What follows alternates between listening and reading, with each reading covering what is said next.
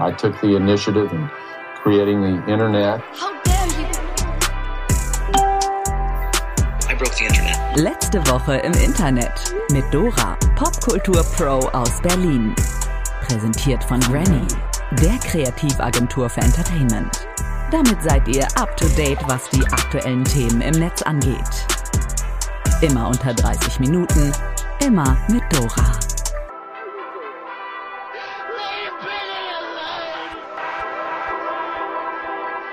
Hallo und herzlich willkommen zur ersten Folge letzte Woche im Internet in 2022. Wir hatten eine kleine Pause aus verschiedenen Gründen, aber wir haben euch ja nicht auf dem Trocknen sitzen lassen in der Pause. Wir haben letzte Woche im Internet XXL gelauncht. Zum Zeitpunkt dieser Aufnahme sind die ersten zwei Folgen bereits live. Wir haben eine Mega-Episode mit Yelda Türkmen und eine super Episode mit Hannah Reda. Die sind beide schon online. Ähm, tut's euch rein, wie man so schön sagt. Es kommen noch mehr. Ein paar sind schon abgedreht, die nächsten sind schon gebucht. Ich habe eine super Zeit bei diesen längeren Podcasts. Aber äh, wie das so ist im Internet, hat sich natürlich auch direkt schon jemand beschwert und hat gesagt, ich will die kurzen Episoden zurück. Wir können euch also beruhigen. Die kurzen Episoden sind nicht weg. Hiermit sind wir zurück und jeden Mittwoch bekommt ihr alles, was es zu wissen gibt über ähm, das Internet in unter 30 Minuten. Aber vielleicht gefällt ja trotzdem der ein oder anderen die lange Version dieses Podcasts. Was gibt's noch an News? Wir haben endlich Socials. Wir haben es jetzt einfach mal gemacht, dass man die Sachen, die wir hier so besprechen, auch dann direkt im Internet mit euch diskutieren kann. Wir sind jetzt auf Instagram und TikTok als letzte Woche im Internet diskutiert, schreibt, kommentiert, was auch immer ihr machen möchtet. Ähm, wir haben zum Beispiel mit Yelda in der XXL-Folge über Beyoncés Musikkatalog diskutiert. Wer die Folge hört, kann uns gerne direkt schreiben, was er darüber denkt. Mit Hannah haben wir über schlechte Food-Posts auf Social geredet. Auch dazu interessiert mich natürlich, was das Internet sagt. So. Und dann hatten wir in der Weihnachtsepisode darum gebeten, dass ihr uns sagt, wie die Hörer, HörerInnen dieses Podcasts heißen sollen. Und uns haben drei tolle Leute inspiriert und die sollen jetzt auch ihren Preis bekommen. Beziehungsweise, ich, wow, Dennis hat was Fantastisches gemacht. Die Preise sind schon verschickt und ich bin wie immer zu spät. Anyway, also hier Shoutout an euch. Ich glaube, so grob zusammengefasst ist der Vorschlag von mehreren Menschen, die ich gehört habe, Elvis ja, ähm, wegen letzte Woche im Internet als Kürzel und so. Ich finde das top. Wir machen das jetzt so. Ihr HörerInnen, ihr seid jetzt die Elvis und der Shoutout geht an Ruth, an Florian und an Jan. Vielen Dank für eure super sweeten E-Mails. Ich habe mich sehr gefreut und ich hoffe, ihr freut euch über unsere Goodies. Und das ist dann natürlich auch gleich noch eine Botschaft an alle anderen HörerInnen. Es lohnt sich ab und zu mal eine E-Mail zu schreiben. Und das Ganze könnt ihr jetzt auch noch schneller machen und einfach auf unseren Socials mir oder uns schreiben. Es ist immer sehr nett von euch zu lesen. So, ähm, das war's. Wir steigen einfach ein. Ich lese zuerst den Ticker, weil ich's kann. Der letzte Woche im Internet Ticker. Äh, kommen wir zu den Golden Globes. Nee, starten wir mit den Golden Globes. Auch wenn die Golden Globes in diesem Jahr fast gefühlt unter Ausschluss der Öffentlichkeit vergeben wurden, gab es trotzdem ein paar denkwürdige Momente. Wegen Corona und der ganzen Kritik der letzten Jahre wegen fehlender Vielfalt auf allen Seiten haben die MacherInnen dieses Jahr auf ein großes Event verzichtet. Es gab nicht mal eine TV-Übertragung. Wahrscheinlich habt ihr deswegen vielleicht noch gar nicht so viel von den Globes gehört. Gab auch keinen Livestream. Stattdessen gab es aber spannende Gewinnerinnen. Eigentlich absurd, dass ne, sie antworten auf die Kritik, aber dann kann niemand zugucken beim Event. Anyway, ähm, einerseits hat MJ Rodriguez für ihre Darbietung als Blanca in Pose als erste Transfrau einen Golden Globe gewonnen. Und wir haben Oh Young So aus Squid Game. Der ist als erster Südkoreaner mit dem Preis nominiert worden. Und jetzt muss man sagen, Squid Game hat tatsächlich eh sehr viel abgeräumt, dafür, dass die Golden Globes ja eigentlich sehr Amerika-fokussiert sind oder fast sogar ausschließlich, ähm, hat Squid Game tatsächlich überraschenderweise als internationale Show da gut abgeräumt. Snoop Dogg macht einen Hotdog. Jetzt müsste man eigentlich fragen, warum jetzt erst? Das macht gar keinen Sinn. Aber ähm, der hat sowohl ein eigenes Kochbuch, der hat eigenes Weed, der hat tausend Businesses am Laufen. Aber scheinbar, das sagt zumindest der Pressetext, hat er sich jetzt einen lang gehegten Traum erfüllt und bringt seinen eigenen Hotdog raus. Und der heißt, Überraschung, Snoop Dogg natürlich. Und ab wann genau man den Snoop Dogg kaufen kann, ist noch nicht ganz klar, aber der Markenname ist zumindest schon mal gesichert. Wir bleiben bei Snoop Dogg und einer random Combo und zwar sind Snoop Dogg und Heidi Klum zusammen in dem Germany's Next Top Model Titelsong von diesem Jahr zu hören. Die Schlagzeile lautet Snoop Dogg und Heidi Klum. So klingt ihr gemeinsamer Song. Okay, gut. Ist kein Fiebertraum, sondern leider genau der Titeltrack der neuen Staffel. Ähm, und produziert, ich denke, ihr ahnt es jetzt alle von Tom Kaulitz. Der Titel heißt Chai Tea with Heidi boah, ich kann gar nichts weiter dazu sagen, außer, dass mich interessiert, wie diese Nacht, dieser Nachmittag im Studio gelaufen ist. Da kommt Snoop, Heidi und Tom Kaulitz. Das klingt auch wie der äh, Beginn von einem schlechten Witz, ne? Ich, auch hier, ich glaube, es ist was Gutes, um uns auf Social zu schreiben, was ihr zu dem Song sagt. Die neue Rentner-Bravo ist da. Wenn man diversen Jugendwort-Duden Glauben schenken will, dann heißt die Apothekenumschau scheinbar bei vielen von euch Rentner-Bravo. Und äh, zum 66. Geburtstag hat sich das Blatt etwas ganz Besonderes einfallen lassen und veröffentlicht einen Teil der neuen Ausgabe im Bravo-Look. Neben dem Dr. Sommer-Team, in dem ein Urologe und eine Apothekerin Gesundheitstipps geben, gibt es auch eine halbwegs romantische Fotolove-Story zur Romanze eines Apothekers und einer Kundin. Ich finde das mega. Ich liebe, dass sie ein bisschen Humor haben. Würde man ja jetzt erstmal nicht denken über die Apotheken-Rundschau. That being said, ich war mal in der Bravo Fotolove Story. Ähm, die Gründe dafür sind vielfältig, aber ich glaube, wir sollten auf unseren Socials, ich grabe dieses Foto aus und ihr werdet es sehen zu, zum Erscheinen dieser Episode. Wir teilen das. Ich finde gut, dass im Ticker nur wichtige News sind. Machine Gun Kelly und Megan Fox haben sich verlobt und haben gegenseitig ihr Blut getrunken. Äh, it's giving me Throwback, it's giving me Angelina Jolie. Ich bin so ein bisschen gelangweilt, aber eigentlich, wir finden die beiden ein gutes Paar. Die funktionieren ja auch mega auf Social und erzählen süße Geschichten übereinander. Aber ja, es, es fühlt sich auch so ein bisschen nach Angelina und Billy Bob Thornton an. Letzter Item im Ticker von gleicher Wichtigkeit natürlich. Äh, Jason Momoa ist Single. Ähm, er und Lisa Bonet haben sich getrennt. Die beiden waren 16 Jahre zusammen und waren das absolute Hollywood-Traumpaar. In einem Statement der beiden heißt es, wir haben alle den Druck und die Veränderungen dieser Zeiten des Wandels gespürt. Eine Revolution ist im Gange und unsere Familie bildet da keine Ausnahme. Christine Okpara fliegt mit gefälschtem Impfausweis nach Südafrika und deshalb aus dem Dschungelcamp. Was wäre letzte Woche im Internet ohne ein ordentliches Trash-Thema? Und damit fangen wir jetzt auch direkt an. Vor allen Dingen, wenn es noch so eins ist wie Christine Ob Kara, die kennt man vermutlich von Formaten wie Are You the One oder von der Hashtag Couple Challenge. Die ähm, sollte dieses Jahr nach Südafrika reisen. Da bin ich übrigens auch gerade, ne? Und das habe ich völlig vergessen zu erzählen an verschiedenen Stellen in diesem Intro, aber ich bin mir sicher, das kommt in den nächsten nochmal auf, so als Thema. Anyway, die sollte also zum Dschungelcamp fliegen. Das ist ja letztes Jahr leider ausgefallen und diesmal haben sie es nach Südafrika verlegt. Für die gute Christine fällt das Ganze jetzt aber scheinbar aus, weil die Ausreise aus Deutschland wegen Unstimmigkeiten zum Impfstatus nicht geglückt sei. Was das bedeutet, ist, dass Christine versucht hat, mit einem gefälschten oh oh, Impfausweis zu fliegen. Statt Dschungelcamp Money gibt es jetzt also eine Anzeige wegen Urkundenfälschung und RTL hat direkt eine Ersatzkandidatin Ersatzkandidatin in der Hinterhand? Natürlich. Die haben natürlich immer mehrere Ersatzkandidatinnen dabei. Ähm, und die haben natürlich immer mehrere Ersatzkandidatinnen dabei. Es sind auch mehrere mit nach Südafrika geflogen, zum Beispiel um, na, ihr wisst, Krankheitsfälle und so ähm, auszutauschen. Und dieses Jahr ist das Jasmin Herren, die Witwe von Willi Herren. Ähm, die war bereits in Südafrika und hat auf ihren möglichen Einsatz gewartet. Hat natürlich jetzt also geklappt und sie zieht in den Dschungel ein. Gab es noch so ein bisschen, gibt es noch ein bisschen was drumherum, ne? Ein bisschen Schlammschlacht um Willi Herren, viel Ärger zwischen seiner Familie und ihr.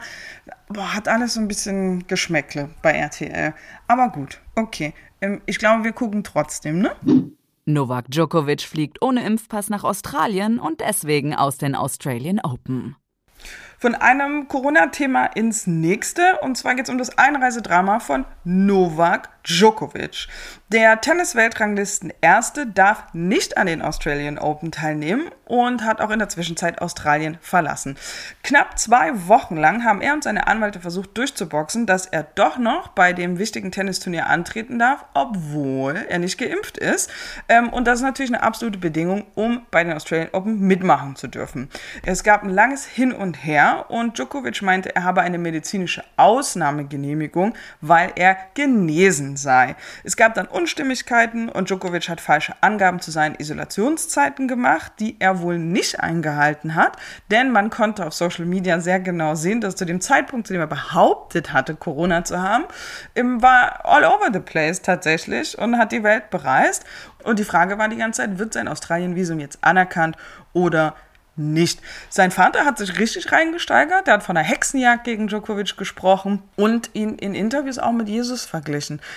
Okay, ähm, alles ganz schön schräg. Die finale Entscheidung von einem Bundesgericht ist jetzt aber raus. Die meinten einfach, nö, sein Visum ist ungültig und Djokovic muss das Land verlassen. Der ist natürlich nicht so happy damit und betont in seinen Interviews immer wieder, wie enttäuscht er darüber ist. Sein Vater sieht das aber scheinbar noch eine Spur emotionaler und meinte bei Instagram über das Gerichtsurteil, der Attentatsversuch auf den besten Sportler der Welt ist beendet. 50 Kugeln in Novaks Brust. Ich liebe das Drama, ja. Auch der serbische Präsident Alexander Vucic kritisierte den Umgang der australischen Behörden scharf. Hier wird ein Athlet so behandelt, als sei er ein Massenmörder.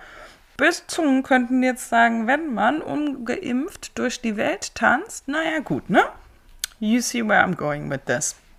Der Präsident geht aber noch einen Schritt weiter und spricht von einer regelrechten Lynchstimmung. An Novak wollte man ein Exempel dafür statuieren, wie die Weltordnung funktioniert so viele Dinge, die man dazu sagen kann. Scheinbar ist es jetzt also so, dass er unter Umständen für die nächsten drei Jahre nicht nach Australien einreisen kann. Aber Australiens Premierminister Scott Morrison hat angedeutet, dass Djokovic eventuell doch eine Extrawurst bekommt.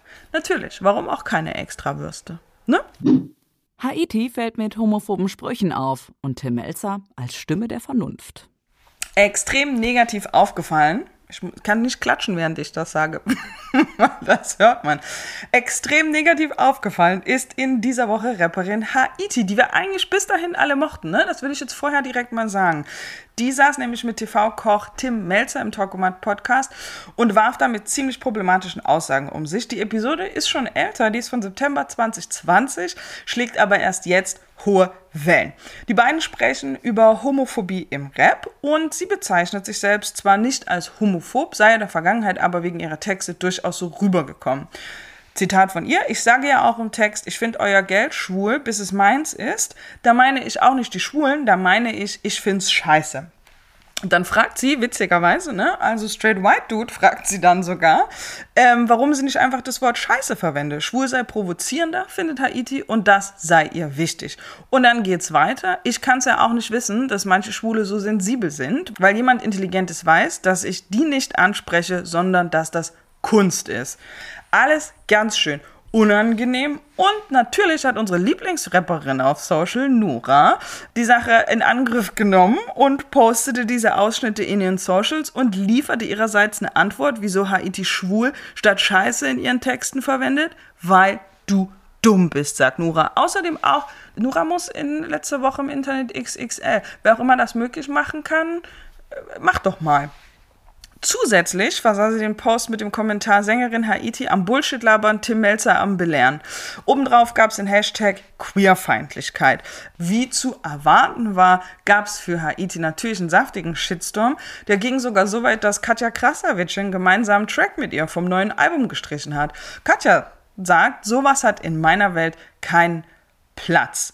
Was wir so schräg daran fanden oder was ich so schräg daran fand, ist Tim Melzer ist plötzlich hier die Stimme der Vernunft und Haiti so als Rapperin, wir dachten eigentlich immer, die ist eine von den Guten. Wir mochten die die ganze Zeit und es ist doch immer wieder witzig, wie wir aus der Bubble heraus, bloß weil jemand über bestimmte Dinge rappt oder einen bestimmten Look hat oder eben eine Frau ist, wir annehmen, die Person würde diese Dinge ähnlich sehen wie wir. Das ist bei Haiti leider nicht der Fall. Vielleicht kommt sie ja noch zur Vernunft. Sie hat mittlerweile ein Statement auf Instagram zu den Vorwürfen gemacht. Sie sei nicht homo- oder querfeindlich und habe sich in der Vergangenheit wohl unglücklich ausgedrückt. Sie habe niemanden verletzen wollen und es tue ihr sehr leid. Kaufe ich nicht, ne? Sie hat das im Gespräch mit Tim Melzer dann doch recht energisch verteidigt. Drake schüttet Hot Sauce in Kondom. Jetzt wird's richtig wild. Es geht um einen versuchten Samenraub, Hot Sauce und Drake. Ein Insta-Model, die mit Drake einen One-Night-Stand hatte, will ihn jetzt nämlich verklagen. Nach dem Sex soll Drake nämlich ins Badezimmer gegangen sein, um dort das benutzte Kondom zu entsorgen. Kurz darauf soll dann die gute Dame aufs Klo gegangen sein und vor Schmerzen laut geschrien haben. Was ist hier also passiert? Das Model soll versucht haben, sich den Inhalt des Kondoms selbst wieder einzuführen, um, ne, hint, hint, natürlich, so von Drake schwanger zu werden. Die Sache hatte allerdings einen Haken, was sie nicht wusste, ist, dass Drake davor Hot Sauce ins Kondom gekippt hatte, um die Spermien abzutöten.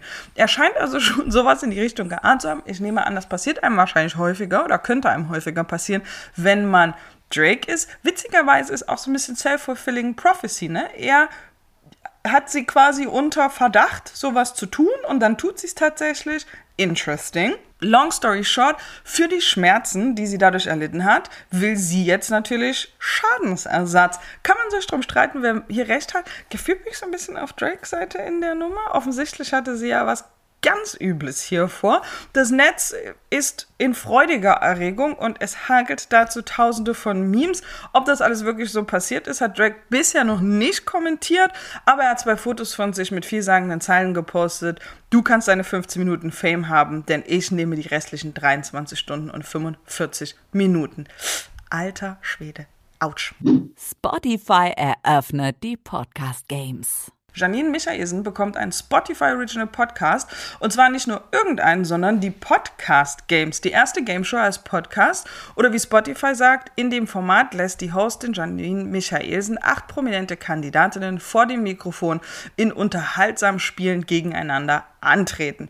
Die Persönlichkeiten kommen unter anderem aus den Bereichen Comedy, Musik und Social Media, beantworten in mehreren Runden Fragen und lösen knifflige Aufgaben.